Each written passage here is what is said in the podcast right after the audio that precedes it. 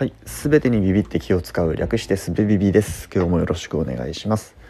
と以前この番組の中で説明可能なことは免罪符ではないという趣旨の話をしました。それは内容としては、えー、と何か意図せず悪い結果を引き起こす行動をとってしまった時にその行動を取るに至った理由や経緯を説明可能な場合がありますよね。だけど、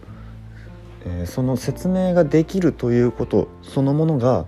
その行為を正当化する理由にはならないといった話でした。で最近これは悪いことだけじゃなくっていいことにも使える話だなと思ったので今日はその話をします。先日僕の、えー、というのか仕事上のという限定ではないんですけど、えー、と生き方や考え方みたいなものを褒められることがありました。でそれを、えー、とそのお話をした人とは、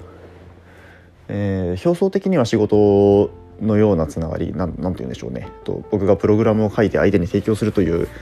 えー関係が表層的にあったもので、えーそこを例にとって僕はその時謙遜をしたんですね。えーとまあ、プログラマーとしては客観的に評価可能なことをやっているからあまりその自分の特別性みたいなことは、えー意識してないのであると。というようなことを説明したんですけどうんまあそれでもいやそうそう言えるかもしれないがそれでもあなたは素晴らしいのだみたいなことを返してくれました。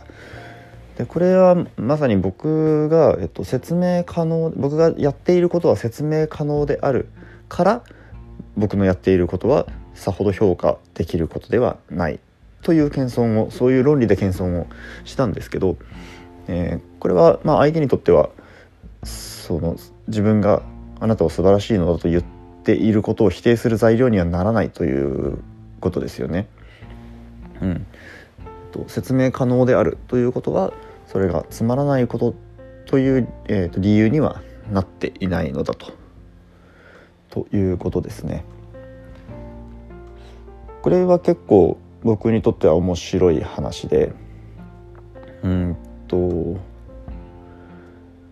だから僕が自分のやっていることは説明可能だと言っている言葉の裏には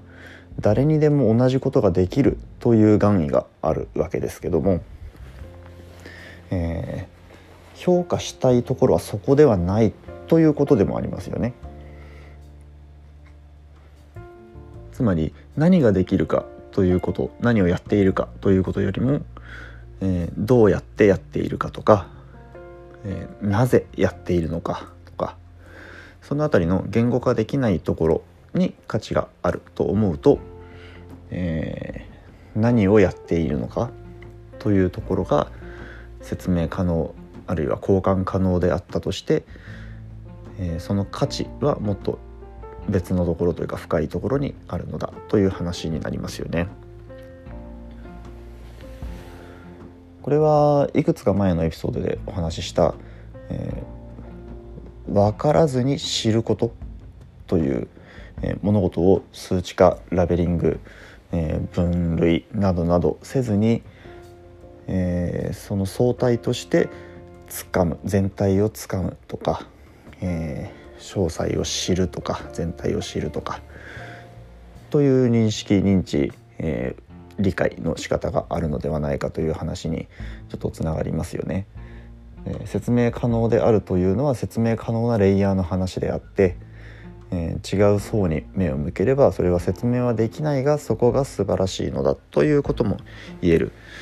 というような話かなと思います。はい、じゃあ今日は以上になります。聞いてくださってありがとうございました。